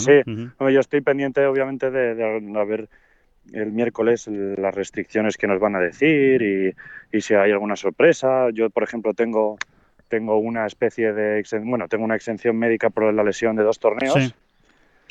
Y no sé si me van a contar para esos dos torneos o no, entonces no entraría a lo mejor en los de UK, pero en los de Inglaterra, pero bueno, eh, los voy a jugar sí o sí porque al final quiero jugar bien en los torneos del Challenge porque nunca se sabe a final de año si quedas bien Claro. y, y me apetece estar en la final de Mallorca y, y bueno, que al final, que entre el año pasado que jugué poquísimo y este año no hemos jugado prácticamente nada, pues hay que ganar dinerito. o sea que, Sí, sí, y Sí, además- oye, sí, Eh, Pedro, ¿tú qué, qué, qué, qué feel crees que va a haber allí? Porque evidentemente, ya lo estás diciendo tú, ¿no? Los jugadores con, con, con- con la tarjeta del Challenge, obviamente es una gran oportunidad y son torneos muy buenos, con una bolsa de premios muy buena para, para lo que es el Challenge Mm. Tour. Pero, ¿tú cómo crees que se lo van a tomar la gente del European? Eh, ¿Tú crees que va a ir mucha gente allí a jugar? ¿O, o cómo Bueno, va a, lo ser mejor, eso? A lo mejor veremos, eh, seguramente veremos a los, a los austriacos, tipo Elvis Berger, a lo mejor lo jugará. Eh, Schwab, pero yo ¿no? creo que, que Ujú. esos dos torneos, sí, Schwab, yo creo que esos dos torneos están más pensados para, para los jugadores del Challenge, que sobre todo ya han dicho que no van a hacer ningún torneo del Challenge hasta septiembre. O sea que yo creo que, que estará más pensado para, para jugar el Challenge. Pero obviamente eh, hay que pensar que llevamos cinco, bueno, el Challenge lleva cinco meses sin jugar, el, el Tour no sé hasta qué fecha jugó, marzo, ¿no? Sí, Marzo. Cuando se empezó en Qatar, Qatar. Entonces Qatar, llevan, sí. llevan cuatro meses sin jugar y muchos tendrán mucho mono y, y- y- y hay que pensar también que, que Austria tiene menos restricciones que Inglaterra, así que seguramente algún jugador del Tour se va a animar, yo estoy convencido.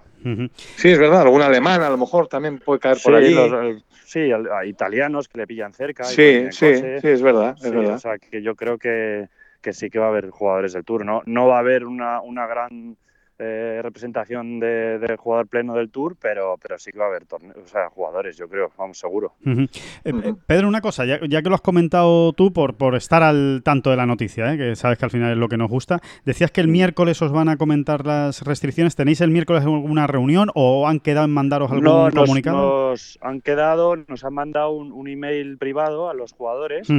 Y nos han dicho que, mm, que nos van a mandar eh, la información de restricciones, etcétera, y para ya poder apuntarnos al, al UK Swing y Ajá. los torneos, pues el, el- el- el miércoles por la mañana a las 9 de, de la hora de, de Inglaterra. De O sea Wentworth, que- ¿no? Sí, ahí explicarán todo, pues eh, qué, mm, qué, es- qué pasa y cómo, o sea, qué restricciones hay, tanto en Inglaterra como en Austria Ajá.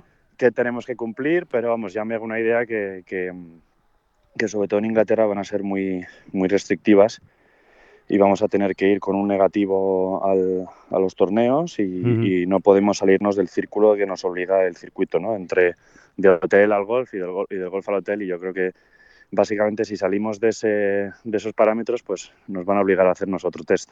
Claro, claro. Y mm, El tema es qué test no van a hacer, si va a ser un test rápido, el que te meten eh, la- el palito ese hasta el Por cerebro, nariz, o, o- o es un análisis de sangre, que no creo, que al final el más rápido es el y más seguro, o sea, más rápido y más fiable. fiable Ujú. es el el, el del palito hasta el cerebro. El del palito, sí, sí, sí. sí. El, el que está haciendo el PGA Tour, vamos, esta, esta semana Sí, sí. en el Charles Que, Schwab. que además yo justo me he hecho hoy un, un análisis de sangre y he aprovechado para hacerme a ver si tengo anticuerpos y he pasado el virus. Sí. Y le he preguntado a la enfermera que cómo era el, el, el test del palito y me dice que es doloroso no, lo siguiente. Y yo, joder, pues Sí, pues Pues- con lo que tú eres, pues con lo que tú eres. sí, correcto, con lo hipocondríaco que soy yo, no le voy a dejar ni, ni- ni que me toque la nariz, ¿sabes?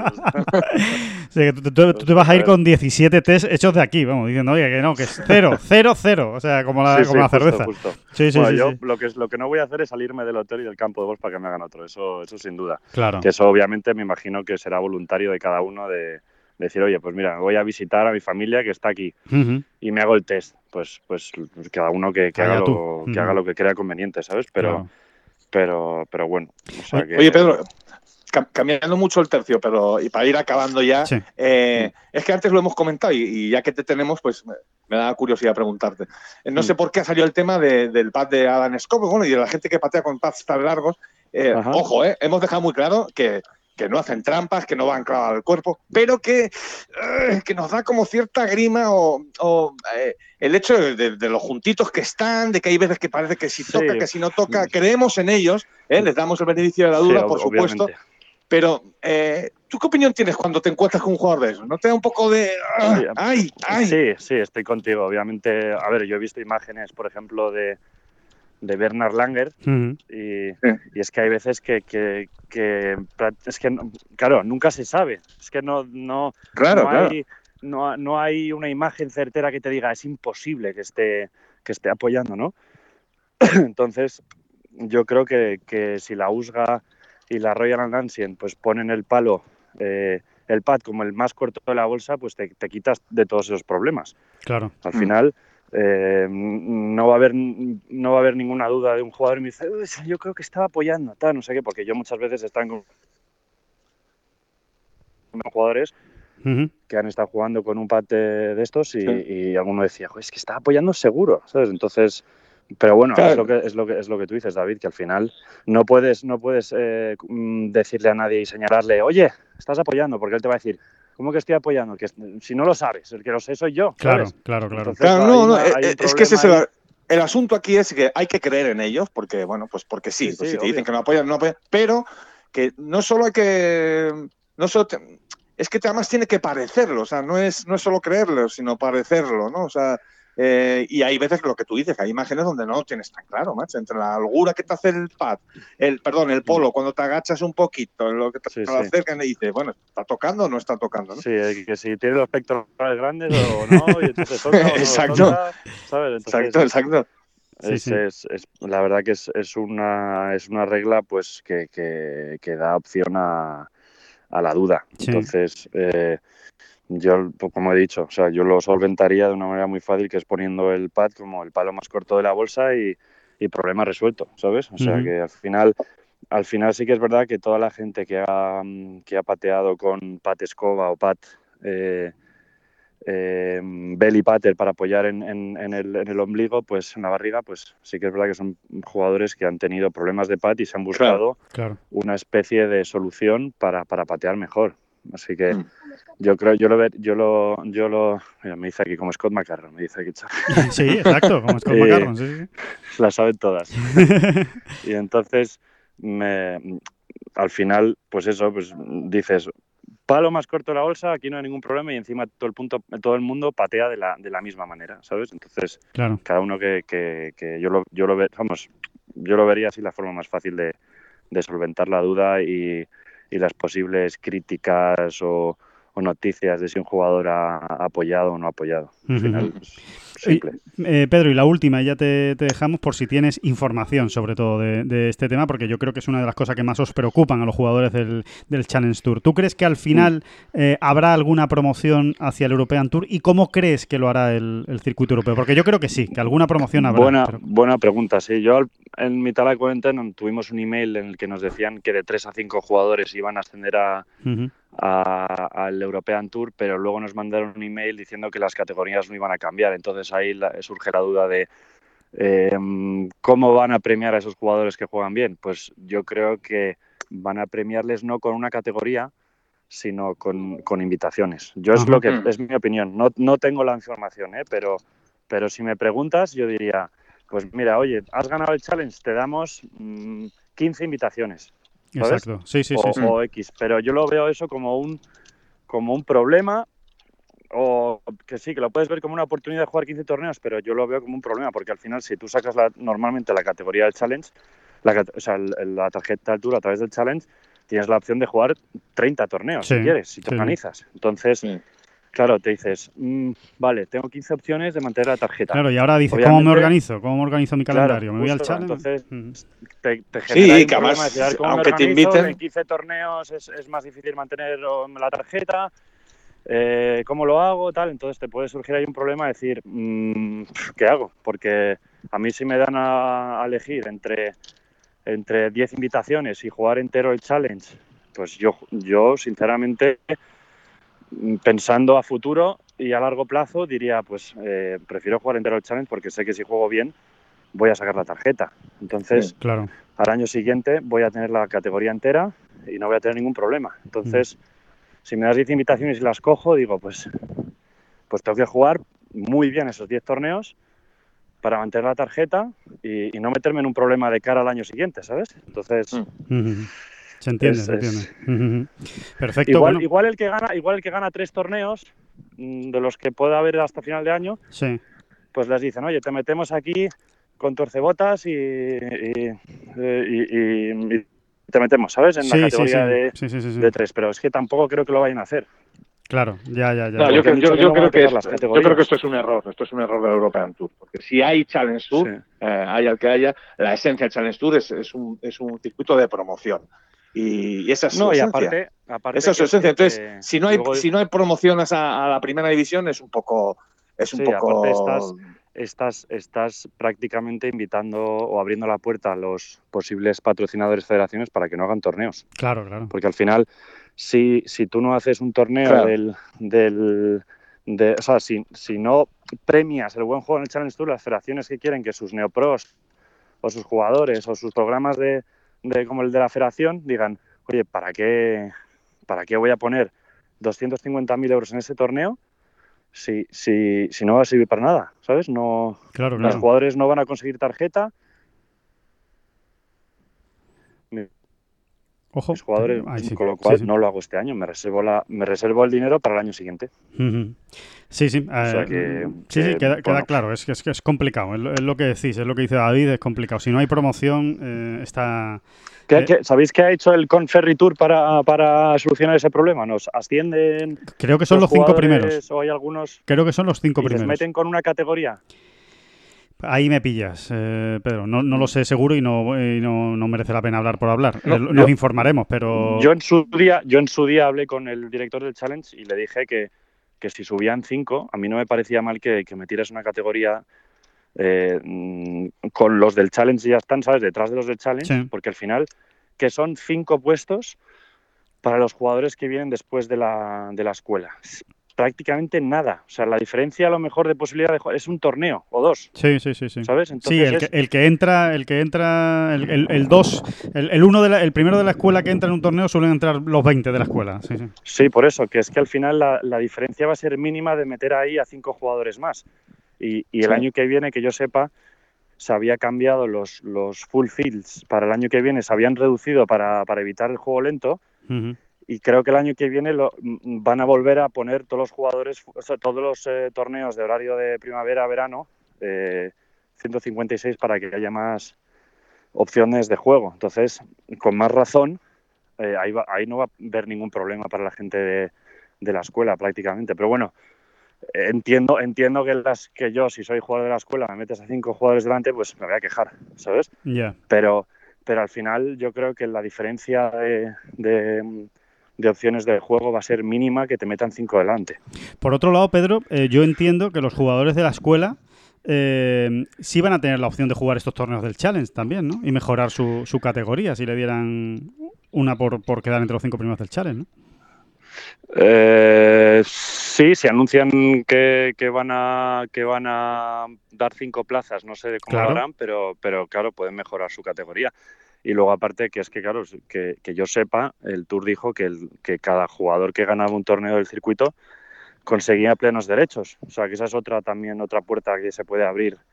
Eh, o sea, te vas a Austria, que, que seguramente será un fil flojo porque no irá mucha gente del Tour, pero bueno, irán algunos, Sí, sí, sí. y coges y ganas. Claro, no, no, es un final pelotazo. Tienes la un- tarjeta del circuito europeo. Es un torneo, es un torneo dual, o sea, es un torneo de European Tour. Ahí te, te dan categoría, no sé qué categoría te darán, la 3C o no sé cuál es, pero, pero te dan una categoría. Sí, sí, que lo juegas todo, vamos, el año que viene.